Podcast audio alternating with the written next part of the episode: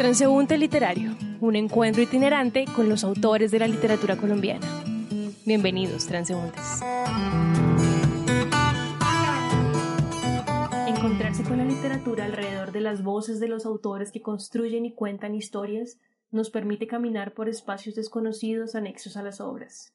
En este primer encuentro hablamos con Hernando Cabarca Santequera, escritor, investigador y editor crítico, doctor en Filología Hispánica por la Universidad de Salamanca, director de la Fundación Moxinífadas de Gaspar y profesor de la Maestría en Escrituras Creativas de la Universidad Nacional de Colombia. Bueno, muchas gracias por la invitación. Estoy muy, muy contento con, con esta reunión.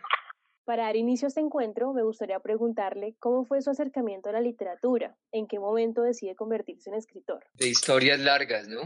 Porque estoy próximo a, a cumplir la prodigiosa edad de, de 61 años. No vivimos nunca en Barranquilla, pero obviamente unos vínculos afectivos eh, profundos con, con el Caribe por estar allí toda la familia, los abuelos, yo tuve la, fortuna de, desde un comienzo, en mi casa tenían bastante prestigio dos cosas. Eh, por un lado, eh, que fuera escritor y también eh, era muy importante que uno fuera comunista.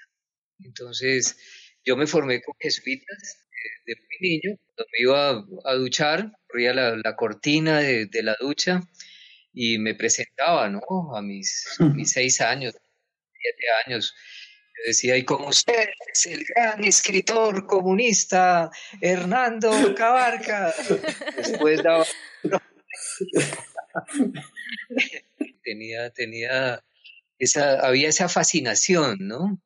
Y con mis primos, eh, cuando íbamos a, Barranquilla, querido primo para mí es, es José Antequera. Mm, el padre de él, mi, abuelo Augusto, fue un abogado formó en la, Universidad Nacional de Colombia. Y bueno, nosotros de niños eh, teníamos a nuestros juegos, incorporábamos la, literatura de gigantes. A nosotros nos, nos encantaba eh, leer, por ejemplo, Bertoldo, Bertoldino y Cacaceno de Benedetto Croce. Y nuestra, nuestra cotidianidad era una prolongación de lo que, lo que leíamos, particularmente esa literatura de, gigantes nos fascinaba. Eh, y, este, este tío compraba, compraba un libro todo, todos los días. Nos reuníamos pues primos en vacaciones en Barranquilla y este tío le, lo llamaba a uno aparte, ¿no? Y le decía, mira, no le vayas a, decir nada a los demás, yo a ellos les tengo una invitación diferente. Y entonces eh, mandaba un, mensajero de, de, su oficina, uno se sentía importante porque el almuerzo pues era todo un examen de cultura general, en términos muy, muy divertidos y muy sutiles por parte del tío Augusto. Y al final del almuerzo almorzábamos en un lugar donde todavía hoy queda la Librería Nacional en Barranquilla. Entonces él lo ponía a escoger a uno un libro. Eh, en esa Librería Nacional eh, queda la heladería americana de Barranquilla. Y entonces para uno era el programa completo, almorzar con el tío, ser llevado por un mensajero en un carro especial y el gran acontecimiento era cuando, cuando uno escogía, escogía un libro. Y, después del libro uno también podía, podía escoger el, helado que quisiera en la, en la, en la heladería americana. Eh, todo eso implicó, digamos, una, una fascinación asociados a la, a la, a la, alegría y a lo mejor de la, de, la, de la infancia de cada quien. Me parece que es un recuerdo muy bonito y un recuerdo totalmente cercano a la literatura porque en cierta medida la literatura es eso, recordar, vivir, poder pasar por un lugar, por un espacio, sentirlo, vivirlo y sin duda eso era, eran esos, esas reuniones con su tío, profesor Hernando un, acercamiento muy, muy hermoso a la literatura. Estos son años, años 70, digamos, cuando yo ya tenía 10 años. Y, él se reunía con sus compañeros de universidad. Eh, ellos hacían tertulias literarias. Y, claro, yo era un niño de 8, 10 años. Y, y, para mí pues era, era, era un juego, ¿no? Cuando ellos, yo me acuerdo que ellos una vez eh, estaban leyendo El señor presidente de Miguel Ángel Asturias. Mm. Entonces yo cogí el libro, lo, me encerré en el baño y leí unas 10 páginas del señor presidente y, y, luego metí la cucharada en la tertulia y claro, nos descresté, ¿no? Todos quedaron impresionados. Decía, uy, ese peladito como...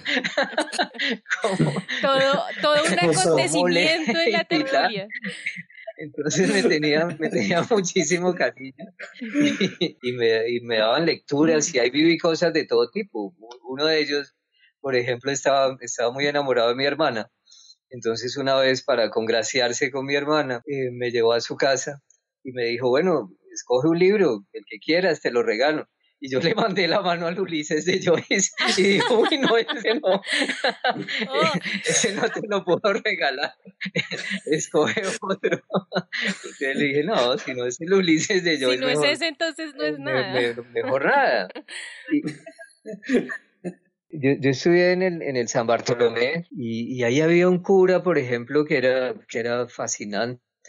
La pasión por los libros está, está asociada a ese jesuita. Decía, no, mi hijo, fui fue por los mitos. Él hablaba así, decía, no, no, yo fui fue por los mitos, ahí se los traje, ahí se los traje. Y entonces, uy, abrió una maleta y nunca olvido, yo de esa maleta cogí, bueno, antes de la maleta dijo, ¿ustedes han leído a Lorca, niños? ¿Han leído a Lorca? No había leído a Lorca, decía, ay, pobrecitos, pobrecitos, ¿cómo, cómo lo van a haber leído a Lorca?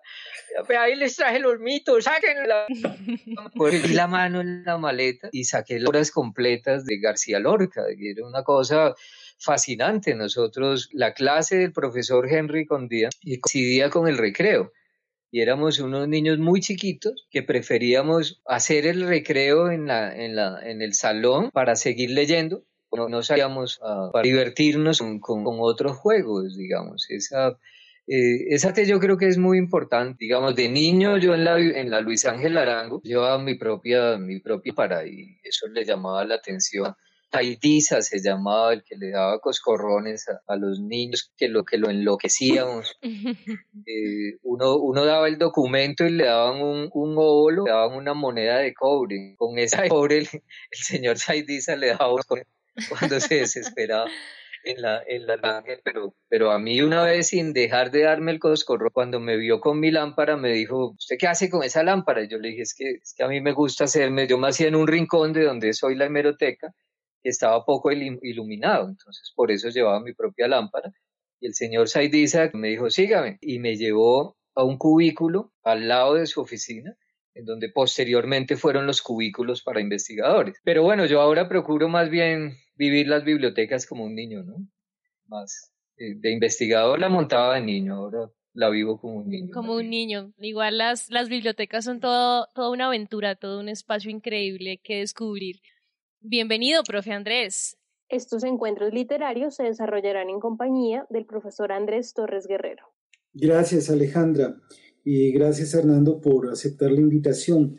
Eh, escuchando esa maravillosa historia que nos cuenta Hernando de cuando era niño y, se autoproclamaba como escritor comunista, profetizando ¿no? sobre lo que él iba a hacer y y lo que lo logró eh, a futuro, encuentro una, una, coherencia impresionante entre ese niño que, que, tiene claro que va a ser escritor y que um, lo enuncia de esa forma tan lúdica, tan festiva, que encuentro una coherencia muy, muy fuerte entre eh, eh, Hernando Niño y lo que posteriormente Hernando realiza, como por ejemplo su libro Impresos Bogotanos, Alma de la Ciudad, en donde en la introducción Hernando Cabarcas escribe, existimos gracias a la imprenta, es decir, nuestra vida está maravillosamente asociada a los libros.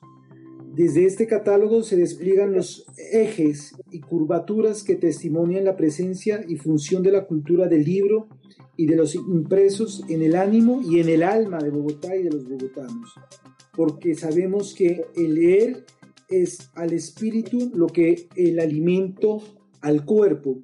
Eso lo escribe Hernando en la introducción de este bellísimo libro que se llama Impresos Bogotanos, Alma de la Ciudad, que está muy vinculado, muy relacionado con lo que escribe Edmond Javé en el libro de las preguntas cuando este escritor eh, judío, nacido en el Cairo, eh, enuncia, el mundo existe porque el libro existe, el libro es la obra del libro, el libro multiplica el libro. Entonces, la pregunta que quiero realizarle, Hernando, es, ¿cuál es su relación con la biblioteca, con los libros y que nos cuente esos hallazgos que ha hecho posible sus investigaciones, como por ejemplo el libro de Pedro Calderón de la Barca o esa guaca maravillosa que encuentra en los vestigios del barrio Santa Fe de lo que fue la biblioteca de León de Grey y que estaba entre costales y que él rescata de ese olvido y lo convierte en una tremenda investigación sobre el poeta de Grave. Bueno, quiero decir que mm, al fin y al cabo yo ahora cuando tengo 60 eh, años, o sea, seis combinados, yo creo que he puesto un poco en, limpio muchas, muchas cosas que, he vivido, ¿no? Y me parece que yo siempre he tenido tres referentes, digamos. Mis instrumentos, si se quiere, de trabajo son la poesía, la magia y, y el amor. Y eso ha sido suficiente, digamos, para, para que las bibliotecas, por ejemplo, baste preguntarle a las bibliotecas y las bibliotecas le responden a uno. En 1997 hicimos un proyecto muy bonito desde la, Biblioteca Nacional de Colombia. Yo era profesor en Lausanne en ese momento de, de, literatura y bueno, creyendo conocer bien la Biblioteca Nacional, fui y hablé con el director, Carlos José Reyes, y le dije, bueno, yo tengo una idea y esa idea es es reconstruir la que pudo haber sido la biblioteca de Cervantes. Mi idea era apoyarme en la colección moderna de la Biblioteca Nacional. La cosa terminó en un libro que está en, el Centro Virtual Cervantes. El libro se llama El Conjuro de los Libros. Desde 1997 está en la Biblioteca Virtual del Instituto Cervantes como un modelo de cultura literaria cervantina. Nuestra Biblioteca Nacional quedó situada como una biblioteca cervantista importante. En ese momento había noticia de que se conservaban tres libros de las novelas ejemplares de, de Cervantes el cuarto apareció en nuestra Biblioteca Nacional de Colombia. El único libro moderno que incluí fue el, itinerario de Don Quijote, un, homenaje a Eduardo Caballero Calderón. Y, bueno, reconstruimos esa biblioteca de imaginación, esa biblioteca que es un gran regalo para el alma y un alimento para el cuerpo de, Don Quijote. La reconstruimos en un, en un 80%. Eso fue una cosa increíble. En ciertos momentos, por ejemplo, yo, yo me estaba equivocando y no estaba incluyendo a, a Boccaccio en la biblioteca de Cervantes y ya ese era un punto en el que, en el que había que preguntarle a la biblioteca. Ahí mi, mi, mi, asistente, y más que mi asistente, la custodia de mi alma, fue una funcionaria de la, de la, de la Biblioteca Nacional, muy, una persona muy, muy sencilla, con no mucha formación. Leonilde Chirva se, se, llama. Leonilde y yo le pedimos autorización al director para entrar a las 7 de la mañana a la Biblioteca Nacional y entre las 7 y las 9 aspirábamos los libros, los carros de libros que íbamos a consultar durante el día. Y llegó el momento en el que le preguntamos a la biblioteca qué había de Boccaccio y apareció una primera edición de La Fiametta de de Boccaccio en nuestra Biblioteca Nacional. Alrededor de esa historia leímos El Quijote 25 horas ininterrumpidas en la, Biblioteca Nacional. En principio eso fue como una complacencia, todo el mundo decía esto va a ser un fracaso, pero Hernando ha trabajado tanto que, vamos a complacerlo y vamos a, programar esa lectura.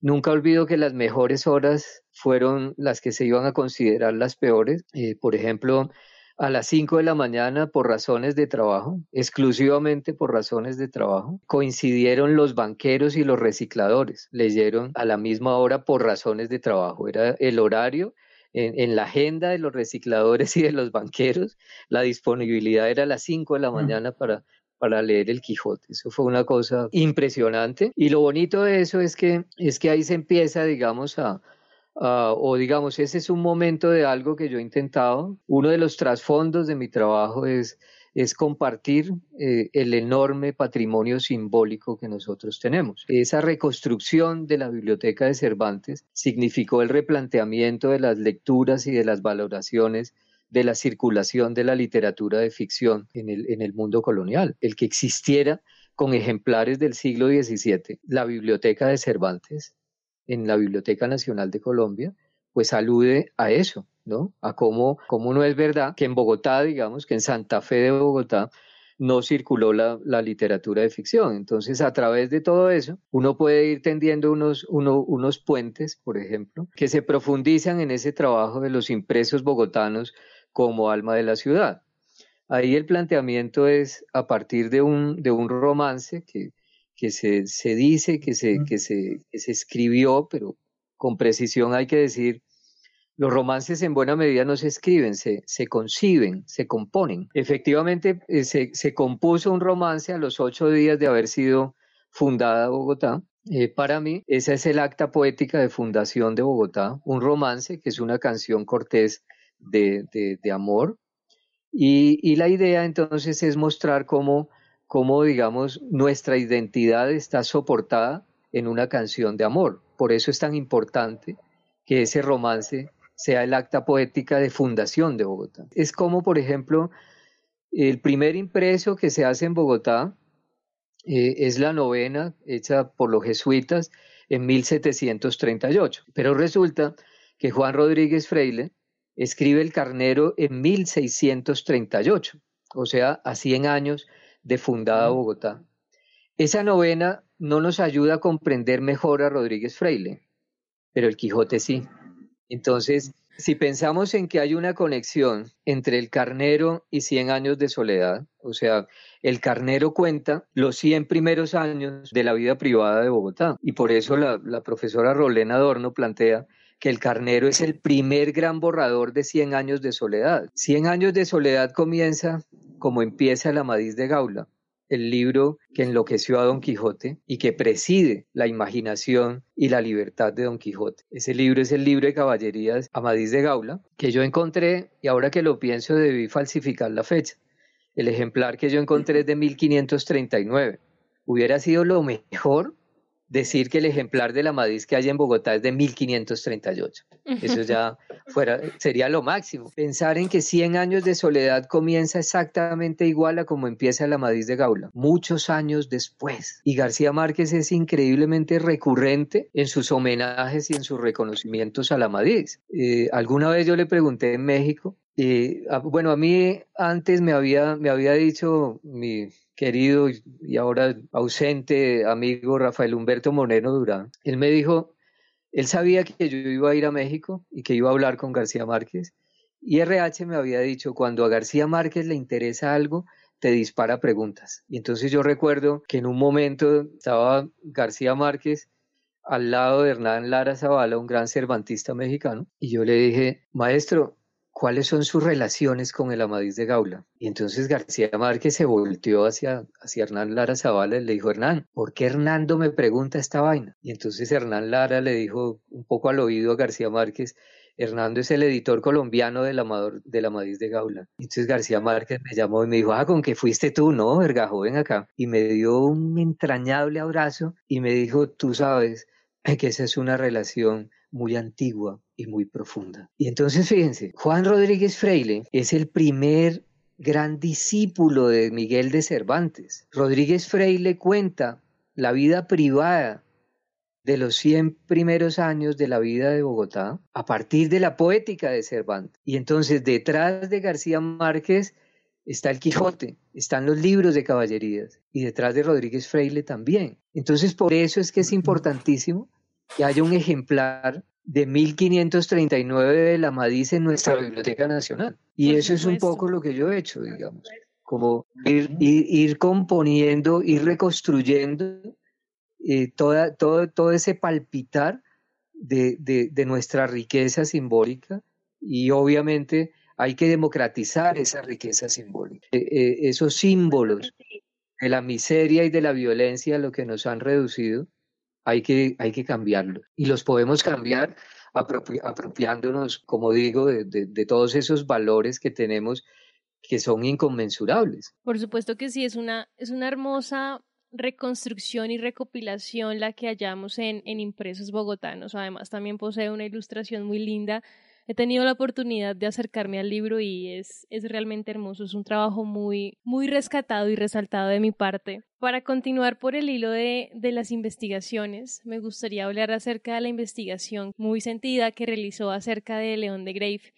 Para nadie es un secreto que León de Grave es uno de los poetas más importantes y reconocidos del siglo XX en Colombia, pero ¿qué lo lleva a, a querer ahondar más en él? ¿Qué lo lleva a recorrer sus caminos, a buscar escribir. Últimamente me he acercado a la obra, es por eso que he querido hacerle esta pregunta. Encontré este libro de joyas de la literatura colombiana en donde hay una, una selección muy hermosa sobre la obra de León de Grave que he estado abordando. Entonces me gustaría preguntarle qué lo lleva a investigarlo a fondo, a querer narrarlo uno no sabe, ¿no? Si, si eh, por ejemplo, en la, en la clase de gramática, en la, en la maestría de escrituras creativas de, la Universidad Nacional, siempre, siempre insistimos mucho en cómo uno incorpora, incorpora la página, incorpora al poema las, las palabras destinadas al poema, ¿no? Las palabras destinadas a la página. Yo creo que si eso pasa en la escritura, pues, pues tal vez eso también puede pasar en el, en el mundo de la, de la, de la lectura, ¿no?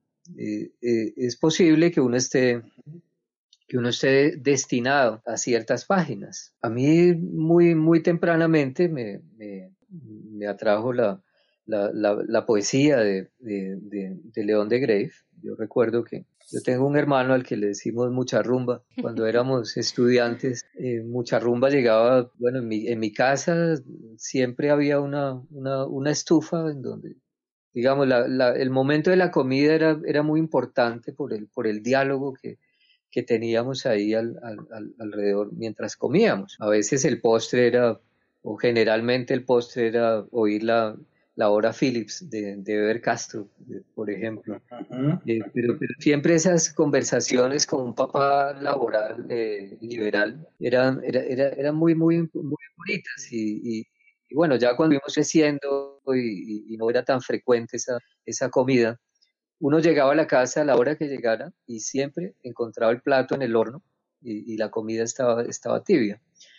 Eh, yo a mucha rumba le daba hasta, las 11 o 12 máximo y si llegaba yo comía doble y a veces mucha rumba llegaba a las 3 de la mañana a comer y yo, y yo ya me había comido su, su, cena.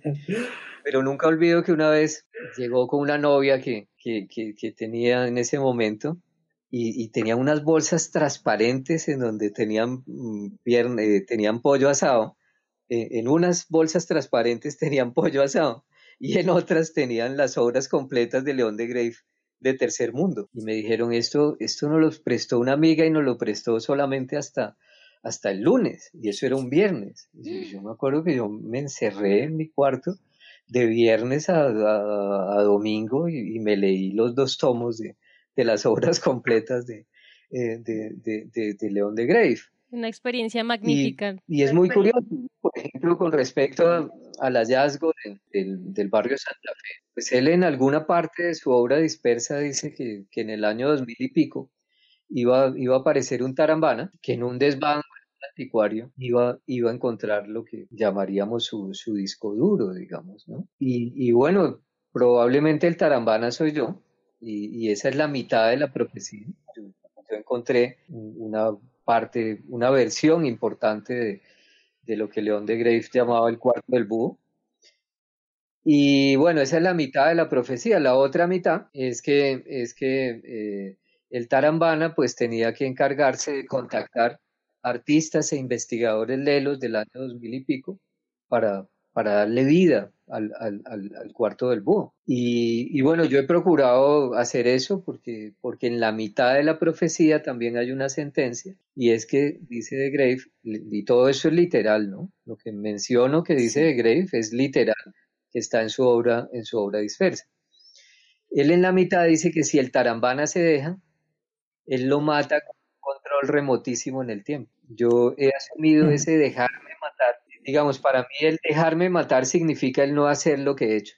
Y ha sido eso, ha sido procurar el, el, el contactar a los artistas e investigadores lelos del siglo XXI para darle vida al cuarto del búho. Y fíjense que esto es muy interesante porque lo que hay en el cuarto del búho es una creación nuestra. Por eso, por eso digamos, no es justo la exigencia que me ha deslizado la familia de que, de que yo les le pida a la familia una autorización ética, social, ideológica y política. Sería el primer caso en la historia de la investigación y en la historia de la producción de cultura, de arte, de saber y de pensamiento que un investigador tiene que pedirle a unos herederos, ya les digo, una autorización ideológica, ética, política y social. Obviamente yo no lo tengo que hacer porque lo que nosotros hemos hecho ha sido recibir ese legado de León de Grave, en donde él, por ejemplo, en muchas partes dice literalmente, estas son pistas para los investigadores lelos del año 2000 y pico. O sea, lo que nosotros hemos creado, y es muy importante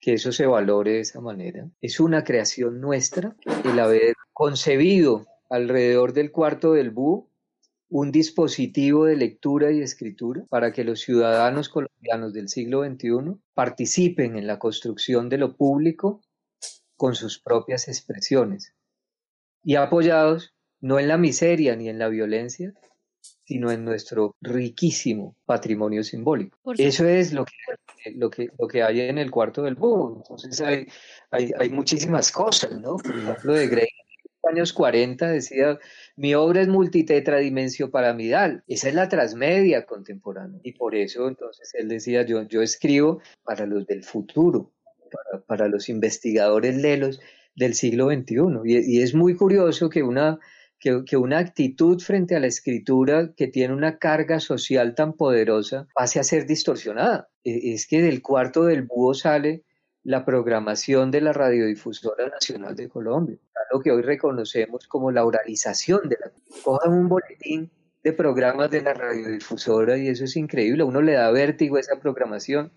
Siete de la mañana, la relatividad al alcance de todos.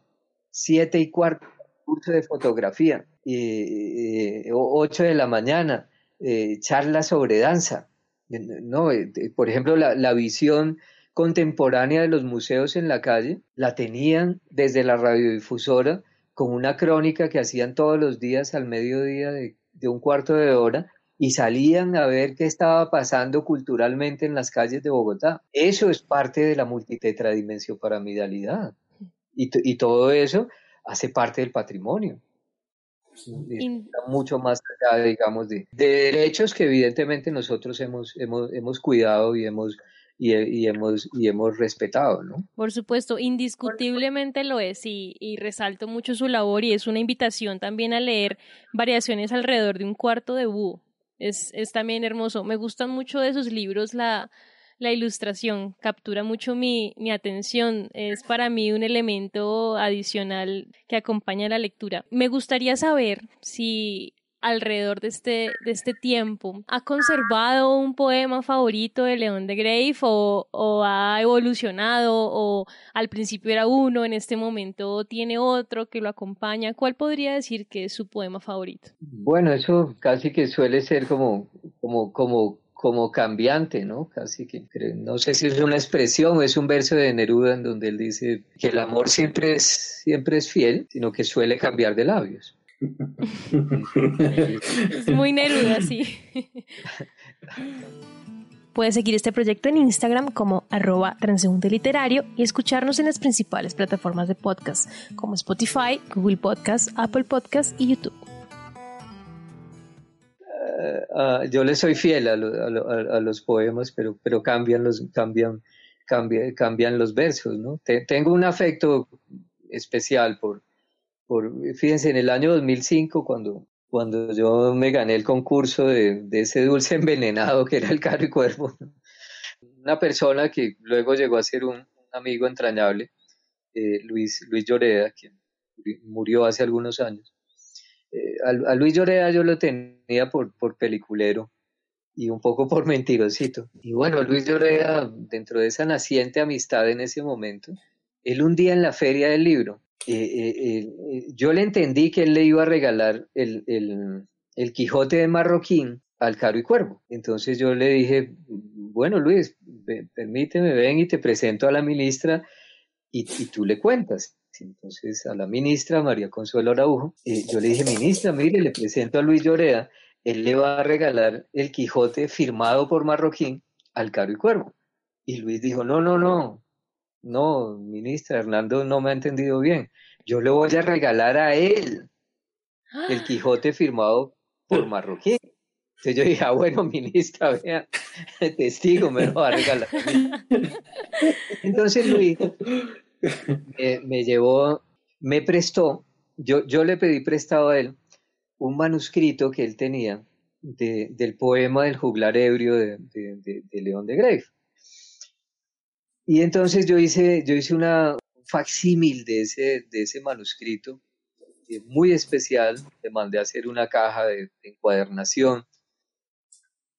Y cuando Luis llegó a entregarme el Quijote de Marroquín, y era el momento en el que yo tenía que devolverle el poema de, del juglar ebrio de, León de Grave, a él le gustó más el facsímil que yo había hecho de esas cuatro hojas manuscritas firmadas por León de Grave, le gustó más el facsímil que, que el original. Y entonces me dijo, Hernando, no te puedo dar las dos cosas, escoge una de las dos. O el Quijote de Marroquín o, el, o, esta, este manuscrito original de León de Grave del poema del juglar ebrio. Yo obviamente escogí el, el poema del juglar ebrio y la historia es muy bonita porque cuando estábamos haciendo la intervención artística en el Santa Fe, yo puse, yo, yo, puse digamos, esos, esos, esos manuscritos para, para una, una sesión de fotografía. Yo extendí esas hojas. Ahí estaba el fotógrafo Augusto Pineda, estaba las artistas eh, Leila Cárdenas y Alexandra McCormick, estaba también Andrés Jurado, eh, a, quienes a quien yo le abrí mi investigación para que él hiciera una película. Y luego él anda por el mundo exhibiendo esa película eh, y diciendo que él no tiene nada que ver con mi, con mi investigación. Y con otro personaje cuyo nombre no quiero acordarme, dicen que yo soy un pícaro. Bueno, lo interesante no es eso, sino que en ese momento cuando, cuando extendimos el poema del juglar ebrio a muy poca distancia de donde vivía León de Grave, tanto Augusto Pineda, Alexandra McCormick y Leila Cárdenas y yo, todos sentimos que esas hojas estaban vivas, que esas hojas eh, sabían que, que habían salido de ahí estaban, que estaban en su mundo. Eso fue una, un momento de celebración absolutamente extraordinario y fue, fue, un gran momento de, de, de, materialización y de vivificación del texto. Entonces, por eso, digamos, también es que, es que hay esa asociación tan particular entre, entre mi, mi escritura y, y, la imagen, digamos. Eh, yo, yo, escribo yo escribo visualmente. Cada vez escribo, digamos, no solamente visualmente, sino, sino sensitivamente. Por eso, por eso esos, los, esos libros tienen esas, esas, particular, esas particularidades, digamos, son, son libros para leer sintiendo. Qué sensación tan entrañable esta de, de, las hojas vivas. Debe ser una sensación muy, muy hermosa y, más en el contexto que, que, la, que la describe. Sí, yo tengo una pregunta, Hernando, y es que me parece que eh, esto de tener que pedir permiso a unos herederos familiares de un autor para uno poder referirse a, su trabajo es un poco como la actitud de María Kodama frente a un escritor español como Agustín Fernández Mayo, que escribe El Hacedor o reescribe el cuento El Hacedor, ¿sí? hace un remix de este cuento de Borges y lo publica en un libro que se llama así, El Hacedor de Agustín Fernández Mayó, que es un poco eh, la, la misma idea borgiana de, de Pierre Menard, autor del Quijote, y se ganó una demanda eh, de María Kodama. Y luego eh, el escritor argentino Pablo Cachajian, que escribe El Aleph engordado, en un homenaje que le hace a, Borges y a, a,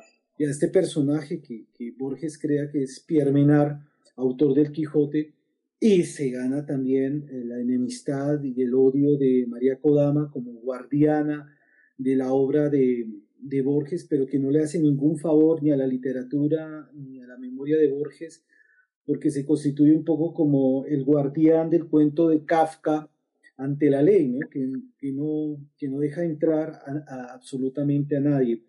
Eh, me gustaría que tú te refirieras un poco a, todos los eventos que hiciste, que, que, orquestaste alrededor de la figura de León de Grey, ahí en el Santa Fe, pero también en, ah, el Círculo Polar Ártico. Cuéntanos de esa, de esa maravillosa experiencia de, de llevar a León de Grey eh, a, la gente, a la gente de la calle, ahí tú haciendo de escritor comunista, llevando a, este inmenso poeta a, un común denominador de las personas que de pronto no tienen una afiliación con los libros, y también llevarlo a,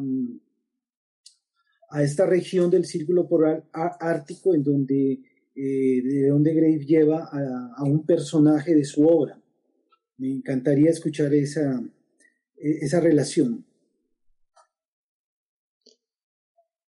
Sí, bueno, lo, de, lo del Santa Fe tiene que ver con, con que, digamos, eh, eh, León de Grave muere en 1976 y, y durante 20 años, pues el, el Santa Fe empieza empieza a, transformarse, digamos. Entonces, hacia, hacia el año 96, ah, por ejemplo, es cuando, cuando empieza, digamos, a configurarse el Santa Fe como lo, como, lo conocemos, digamos. Y en ese momento, pues, eh, un joven emprendedor que se llama Harvey, se llamaba Harvey Ayala. Harvey Ayala, eh, hijo de, doña Ramona Mendoza. Doña Ramona ha sido una negociante de origen santanderiano, pero sus negocios siempre los hizo en, Bogotá, alrededor del mundo de las ferreterías. Entonces Harvey, siendo un muchacho, eh, eh, le termina fundando eh, Atunes, uno de los prostíbulos emblemáticos de Bogotá, que queda al lado de la casa de León de Grave. Y entonces, eh, pues en el año 90, entre el año 98, 96, 98, y la casa se incendia, la casa se, se inunda. Yo tengo fotos de tesis de, la Universidad Nacional, eh, perdón, Javeriana, en donde se ven, en donde hay fotos, en donde uno, uno puede, puede observar hierba de 5 o 7 metros de, alto. Y en medio de esa hierba hay, hay discos y hay libros. Hay dispersos. O sea, la casa amenazaba ruina, se había convertido en una amenaza pública, pesaba una querella sobre los dueños de la casa. Y doña Ramona, que ya tenía a Túnez, eh, cuenta como eh, el alcalde de los mártires de la época, un inencontrable doctor Velosa, el doctor Velosa mm, sellaba a Túnez, se metía a la casa de, de, León de Grave y salía con bolsas llenas de ahí. Mm. Increíbles tú que haber hecho en esas, en esas expediciones. Sí, en medio de, entonces digamos, la familia está equivocada con respecto a quién es quien les ha, quien les ha robado. Totalmente. ¿No? Eh, y, bueno, ahí, ahí el asunto es que finalmente Harvey termina comprando la casa. A él se la venden con la condición de que la tumbe. Eso ya realmente quedaba, era un cascarón, digamos. Y, él la compra para hacer un parqueadero para sus negocios. Eh, la casa pasa a ser propiedad entonces de, Harvey Ayala. Y, eh, y ahí empieza, digamos, el mito, ¿no?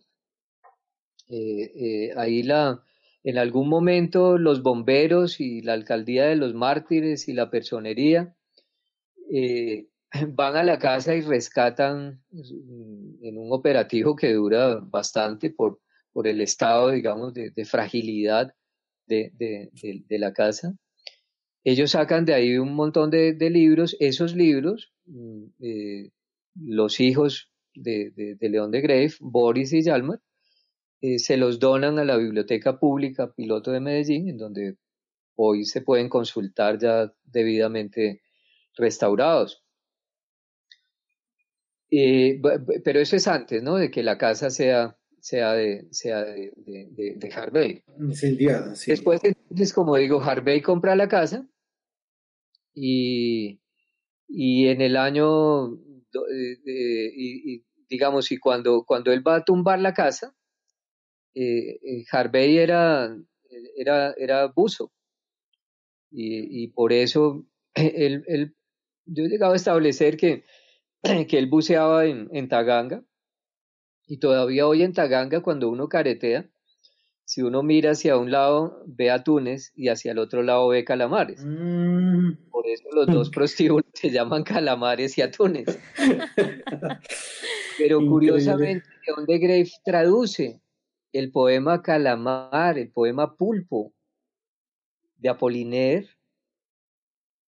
y León de Grave en su traducción insiste en que lo que hace el calamar es esparcir su escritura por el mundo.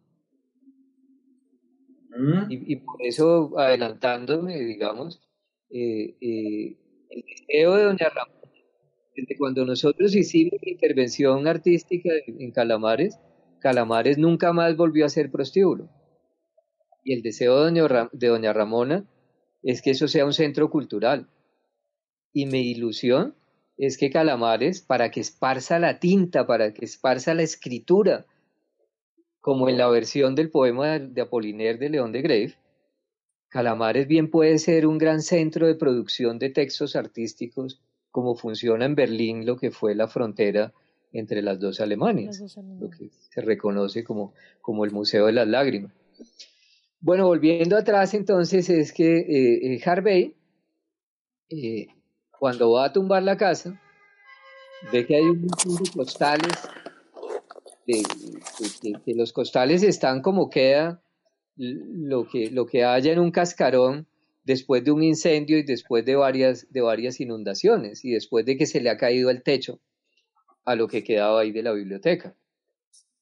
Entonces Harvey en ese momento complejo de, de la vida de la ciudad, en vez de mandar a votar todos esos costales a doña Juana, lo que hace es conseguirse un apartamento en un edificio de su propiedad y ahí guarda todas esas cosas.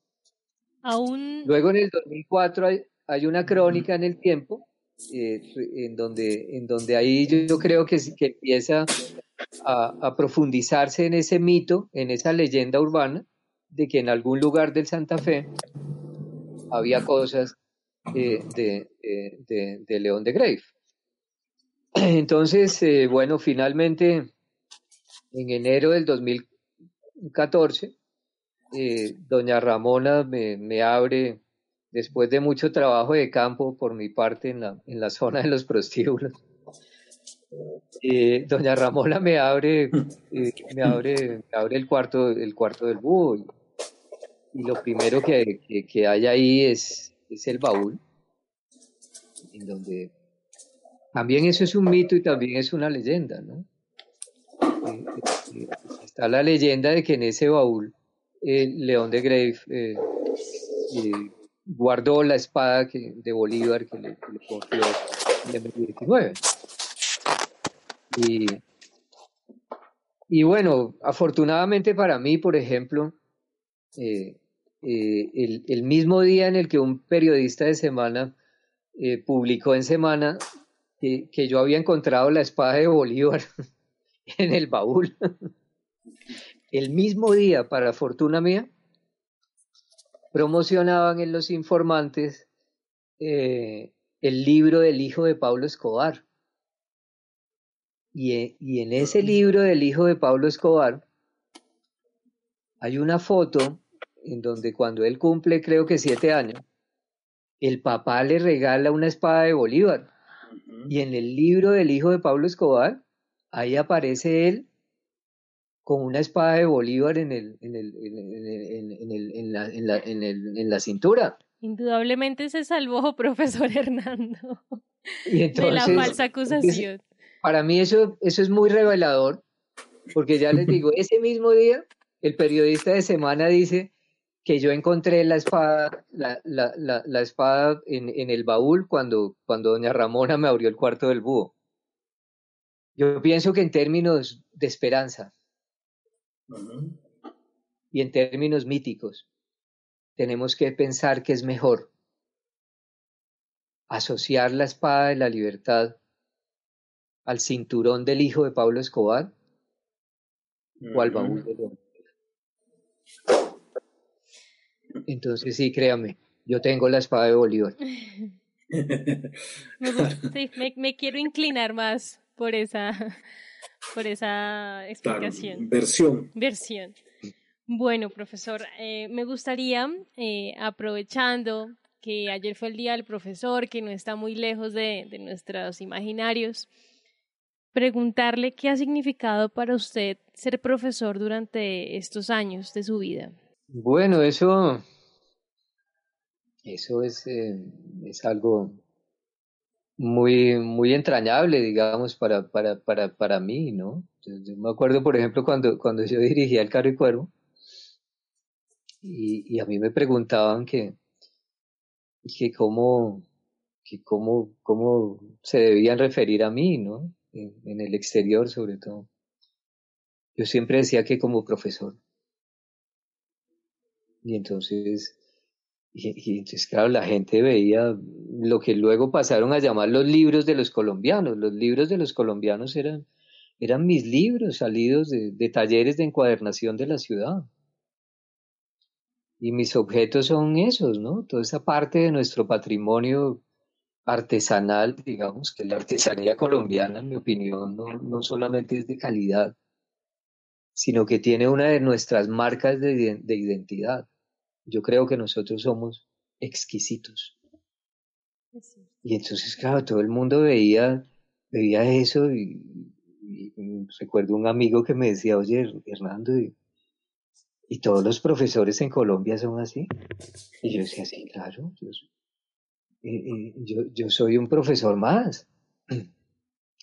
Y, pienso que, que, que, eso ha sido muy bonito, ¿no? El, el ser profesor es, eh, es un privilegio extraordinario, ¿no? Y bueno, las cosas han cambiado mucho y, digamos, las relaciones también son, eh, son diferentes, ¿no? Pero, pero yo tengo recuerdos, y más que recuerdos, digamos, yo tengo vínculos entrañables con, con, con mis alumnas y, y, y, con mis alumnos eh, de, todo, de todo tiempo, digamos, más más, más que, que, que alumnas y alumnos, pues son, son, son amigos y son personas con, con, quien, con quienes he compartido la vida sin, eh, sin, sin, sin límites, ¿no?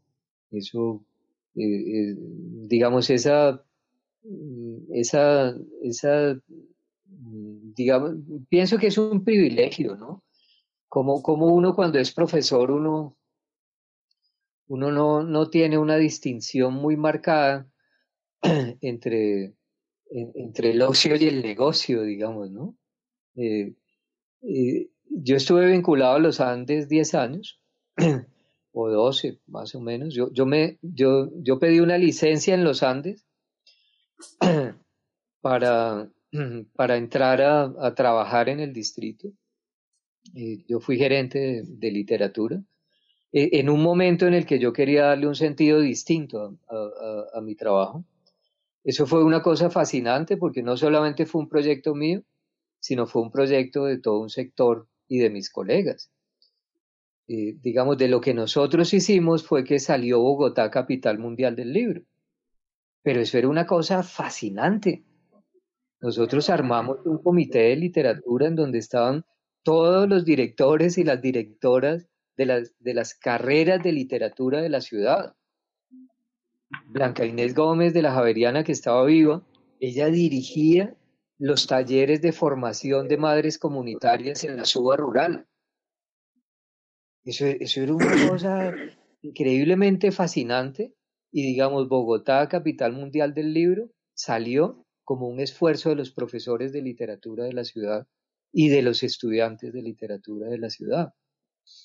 Y entonces, bueno, cuando yo quise volver a los Andes, a mí me mandaron una carta en donde, en donde me dijeron que, que, no me renovaban el contrato por razones de presupuesto. Yo recuerdo un amigo del Consejo de Estado que me dijo, Hernando, ¿qué quieres, plata o volver a los Andes? Y yo lo dije ni la una ni la otra, porque, porque yo nunca eh, he asumido que yo he tenido un contrato laboral con los Andes. Yo he tenido un profundo vínculo afectivo y no quiero, y no quiero distorsionarlo. No quiero que, se contamine ese vínculo y, que pase a ser manejado por desde ámbitos, desde ámbitos jurídicos, digamos.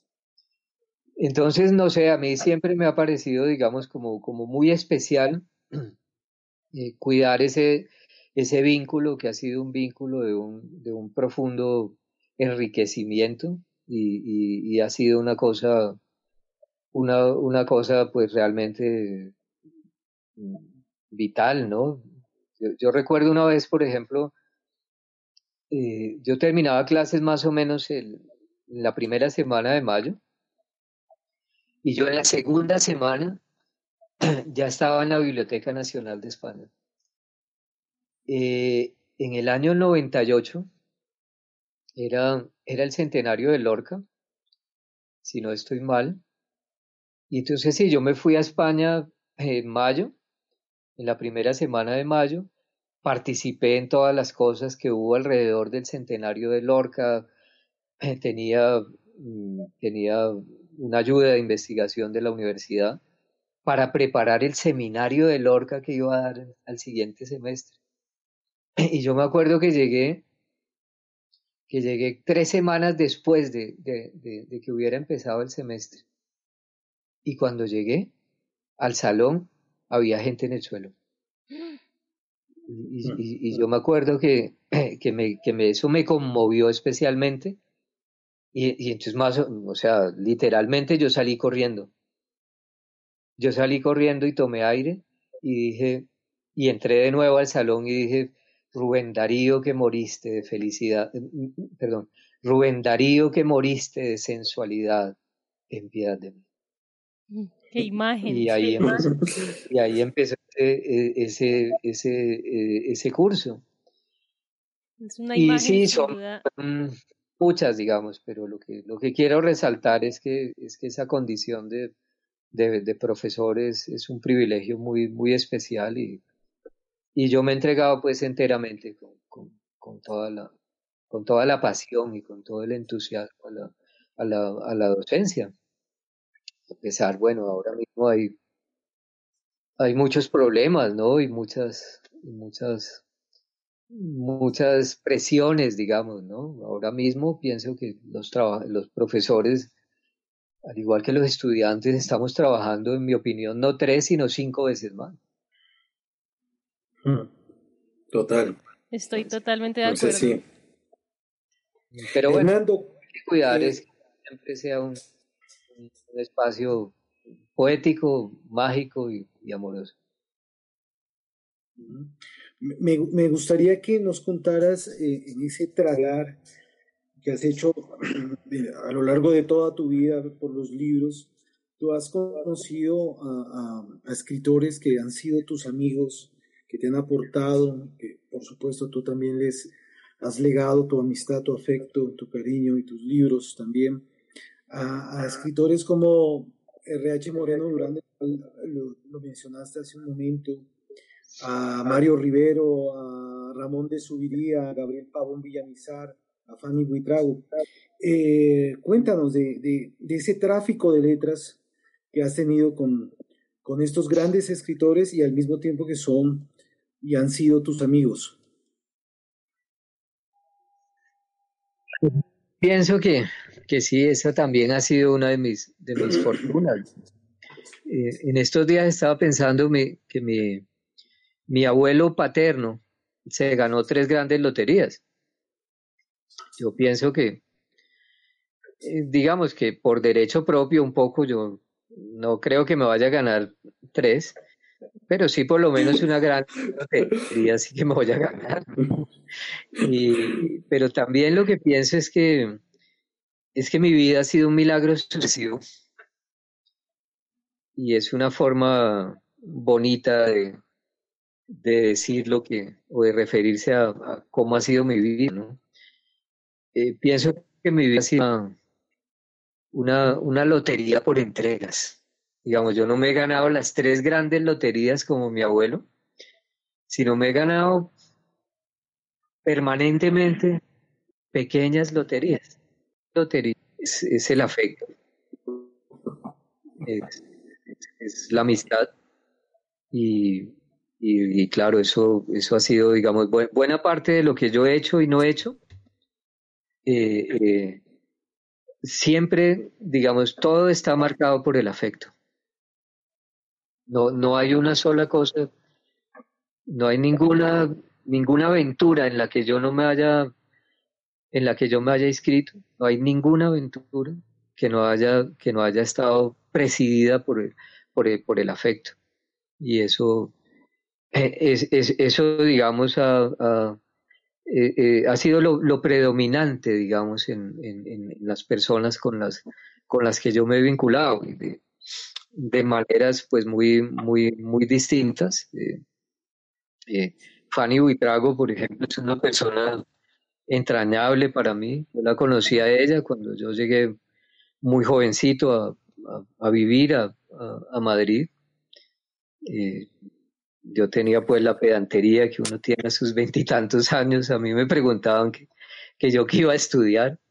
Y yo decía, no, no, yo no voy a estudiar nada, yo, yo tengo ahí unas referencias de la Biblioteca Nacional y, y voy a eso, yo no voy a estudiar nada, yo voy a consultar unos libros a la Biblioteca Nacional de España. Y, y bueno, ahí tuve la suerte de que había un señor muy mayor, un señor eh, Alberto Montejo Santos. Tenía ochenta y tantos años ese señor. Y, un día yo me tropecé durante todo un día con él y me dijo, oiga, amigo, lo espero a las siete en el bar de la biblioteca para que nos tomemos un café. A las siete el café de don Alberto era una ginebra, él con toda esa exquisitez bogotana le decía, los meseros del bar de la biblioteca. A mí no me la tires, por favor, a mí no me tires la ginebra. Tú sabes que yo te doy una buena propinita, pero bien servidita la ginebra, por favor. Y aquí para este también, bien servidita. Y uy, esa ginebra era, era, era, era todo un cubata de ginebra. Y entonces don Alberto me dice, oiga, mi hijo, usted me tiene preocupado. Y yo le dije, ¿qué? ¿Por qué lo tengo preocupado, don Alberto? Y me dice, es que yo veo que usted es muy juicioso. ¿Usted cuántos años tiene? Y yo le dije, yo tengo 25 años. Me dice, no, no, no. Usted es muy juicioso. Métase en problemas, me decía, viaje, enamórese, y después cuando le operen dos veces la próstata como a mí se mete aquí a la biblioteca. y, bueno, Alberto yo tuve acceso al patrimonio bibliográfico eh, español y en ese tiempo yo conocí a Fanny Buitrago.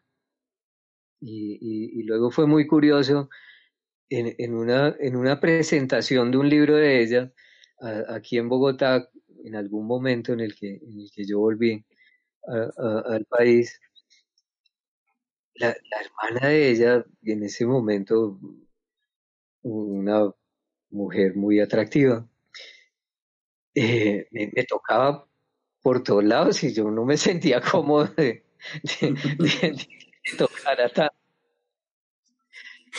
Entonces me dijo Leti, me dijo Leti, oye, es que yo creí que tú eras las novelas de Fanny, yo, yo por eso me toco tanto para ver si, si, si es verdad que,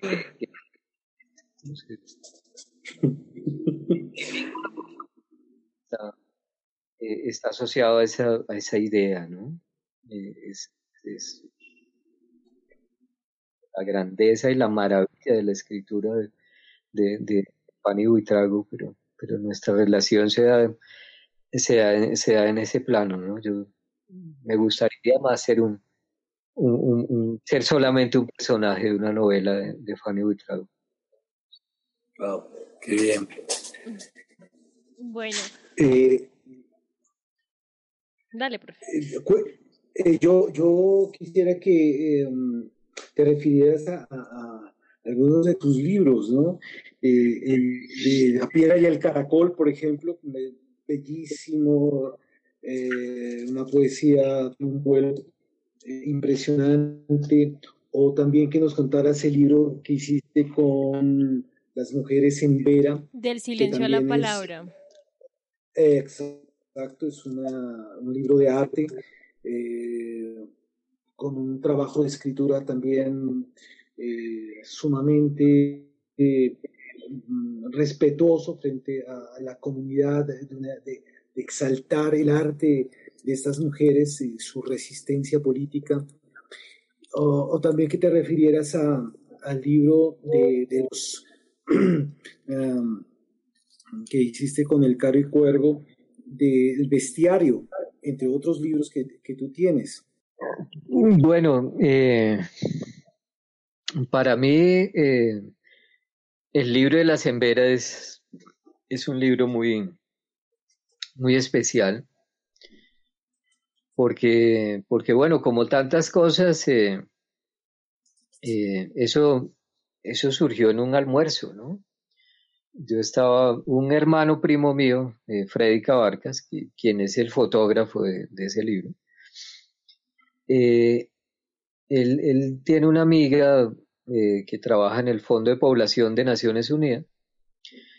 Y un día donde esa amiga había un almuerzo y, y, la gente del Fondo de Población de Naciones Unidas, particularmente las personas de la, de la Oficina de la Mujer, habían recibido el informe de, de digamos, de una investigación, acción súper ultradisciplinaria que, que, se hace para, que se hizo para acompañar a las mujeres en Vera. Entonces, la conclusión de los abogados, de los sociólogos, eh, pues era, había sido que, que las en Vera no tienen escrituras.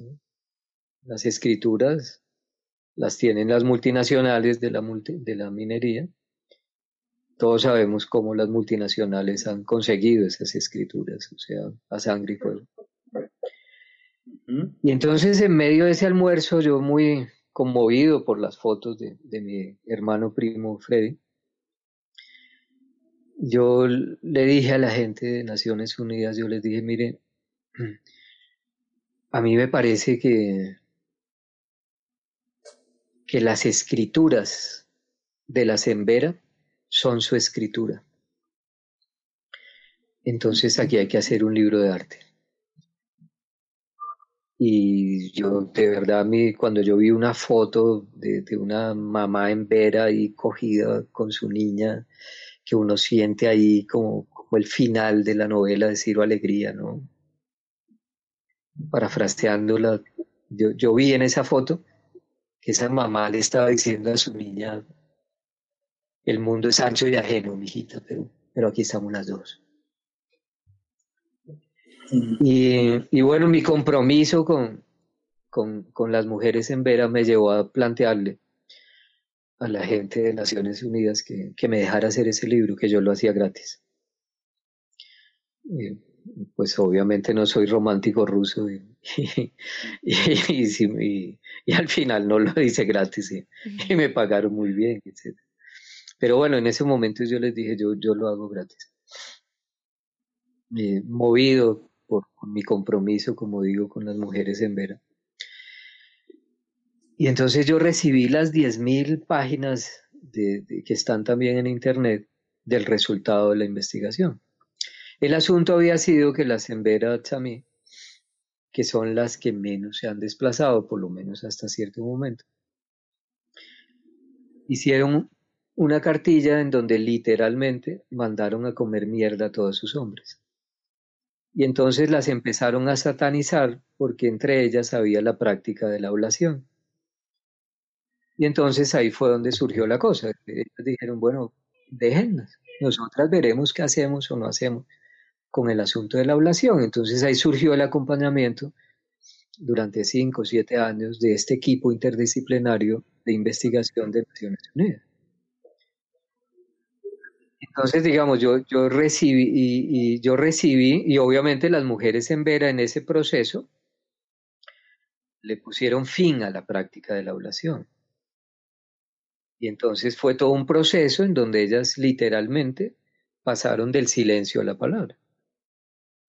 Entonces, eh, yo cogí esas, esos informes de investigación empecé a, editar el libro, digamos, a, componer la escritura de la sembera. Yo lo hice a mano. Yo, digamos, el proceso para mí fue, yo asumí que yo estaba haciendo un collar y entonces escribí ese libro a mano. Y llegó un momento en el que, en el que yo oí, o digamos, escribió así. Mi mano fue arrastrada y se escribió Nosotras la Sembera. Y cuando esto pasó, yo dije, yo aquí tengo es que estar atento a un dictado. Y entonces también me apoyé en el primer gran libro de la resistencia, el primer gran libro de la resistencia indígena es el libro de Guamapoma de Ayala. Y es un libro de emblemas, en donde se, confunden y se funden muy bien los ritmos del, leer y del mirar. Y eso tiene que ver con mi, con mi concepto de, de escribir y leer sensitivamente. Entonces lo que hicimos fue un libro de emblemas. Y lo bonito de esta historia, bueno, en primer lugar, habría, habría libro si las emberas reconocían su palabra ahí, si no, no había libro. y finalmente, libro. Las emberas, yo nunca he estado en el territorio, mi primo sí. Y las emberas me, me mandaron un puñado de, de, collares y de, y de, y de manillas fue, digamos, su, su, el, un poco lo que ellas me dieron, pero además me lo dieron para que yo esos collares y esas manillas se los diera a las, a las mujeres que considere que los deben tener. Qué hermoso. deben tener ese polvo y esa maravilla de las mujeres, de la mujer en vera. Y eventualmente me hacen llegar esos, esos, esos collares y esas, y esas cosas. Y, y lo bonito es que ese libro, adquirió la calidad de documento de propiedad de las mujeres en Vera Chamí sobre su territorio. Y eso, eso, digamos, para mí es especialmente importante. Fue un logro increíble el que se consiguió por medio de este de ese libro. Es un libro hermoso y el relato es realmente conmovedor y precioso el que ha compartido con nosotros en este momento. Es realmente una invitación a, acercarse y conocer su obra que está tan llena de, significados y, de amor por, por, cada, por cada cosa que lo ha apasionado y que ha querido visibilizar a lo largo de estos años. Para eh, finalizar con este encuentro tan especial y que me ha gustado tantísimo, tan enriquecedor, me gustaría hacerle tres preguntas eh, rápidas. La primera es, ¿cuál es su escritor favorito? Dentro de los favoritos, porque como lectores sé que deben haber muchísimos. Yo diría hoy, ¿no? Hoy mi escritor favorito es Baltasar Gracián, quien escribió La agudeza y el arte de, ingenio. Y, en estos días me, ha acompañado, no, tanto en los últimos, pero al comienzo de, la, de, la, de la cuaresma, de la cuaresma, bueno, sí, o de la cuarentena. Yo empecé a, a, leer a, a Baltasar Gracián y una noche me, me, me distancié, digamos, de, de, de, mí mismo, ¿no? Y, y, me pregunté a mí mismo por qué a, a las 11 de, de, la noche estaba yo copiando poemas citados por Baltasar Gracián. Y me acordé de, del final, lo, lo, voy a buscar acá un momento. Me acordé de, del final del, del, poema que Borges le dedica a Baltasar Gracián, en donde alude a que, a que Baltasar Gracián tal vez llegó a la gloria y lo ensegreció la gloria. Pero Borges dice, yo, yo tengo otra versión, mire, aquí está, ¿no? Dice, ¿qué sucedió cuando el inexorable sol de Dios, la verdad, mostró su fuego, quizá la luz de Dios lo dejó ciego en mitad de día interminable. Sé de otra conclusión. Dado a sus temas minúsculos, Gracián no vio la gloria y sigue resolviendo en la memoria laberintos, retruécanos y emblemas. Mm. Yo comprendí entonces que, lo que yo estoy viviendo y lo que muchos estamos viviendo es tal vez este destino de Baltasar Gracián. A lo mejor en esta cuarentena seguimos de largo y donde quiera que vayamos a estar, vamos a seguir insistiendo en la poesía, en la magia y en el amor. Eh, la siguiente pregunta sería mm, su biblioteca favorita, sea que la visite con frecuencia o que la haya visitado una única vez en su vida o a la que siempre haya querido ir. Pienso que mi, mi, mi biblioteca de, favorita es la biblioteca del Quijote. Que reconstruimos la de Cervantes, pero, pero, pero la del Quijote no. Es que la, la, biblioteca del Quijote es la literatura toda. Hay varios, pero esencialmente podemos pensar en dos conceptos de biblioteca. Uno justamente es la biblioteca de Babel de Borges, en donde es una biblioteca de la que, de la que no se sale, porque ahí están todas las combinaciones posibles. La otra biblioteca es la biblioteca de Don Quijote que es una biblioteca de la que se entra y de la que se sale. Esa, es, mi, biblioteca preferida, digamos, donde, donde están buena parte de las combinaciones posibles, pero hay que salir. Hay que salir a, oír la ciudad, hay que recorrer la ciudad para también preguntarle a, la ciudad como una gran biblioteca como un gran repertorio de lectura y escritura, pues muchas cosas, ¿no? Yo, he hecho eso, ¿no? Yo simultáneamente estaba entrando y saliendo de la biblioteca.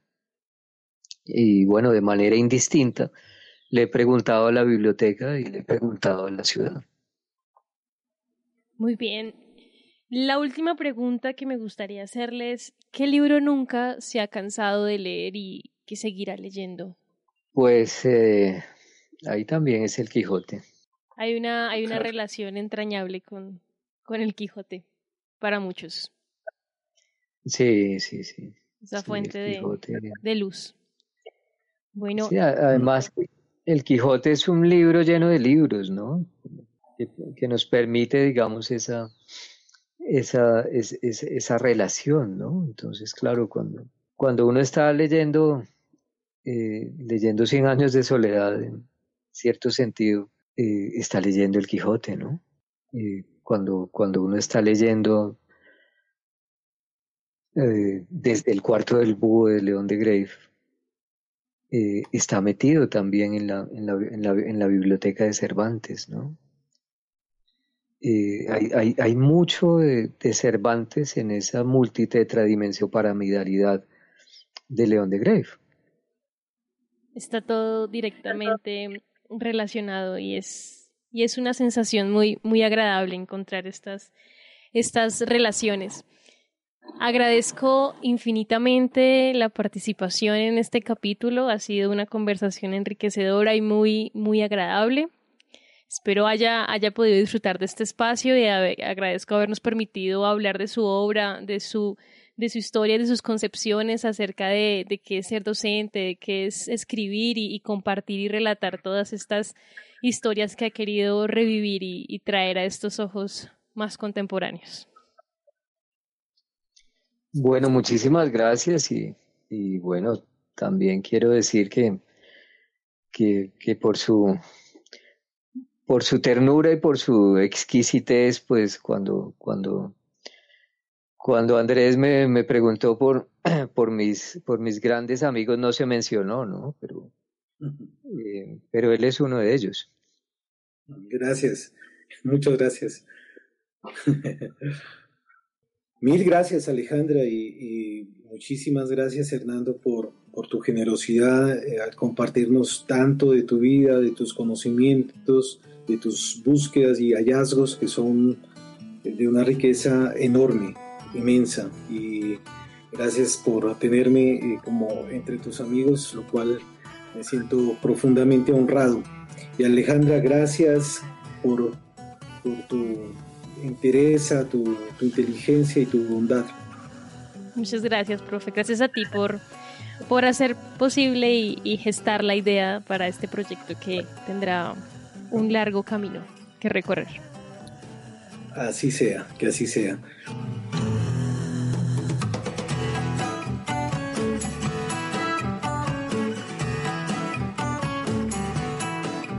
Puedes seguir este proyecto en Instagram como arroba transeúnte literario y escucharnos en las principales plataformas de podcast como Spotify, Google Podcast, Apple Podcast y YouTube.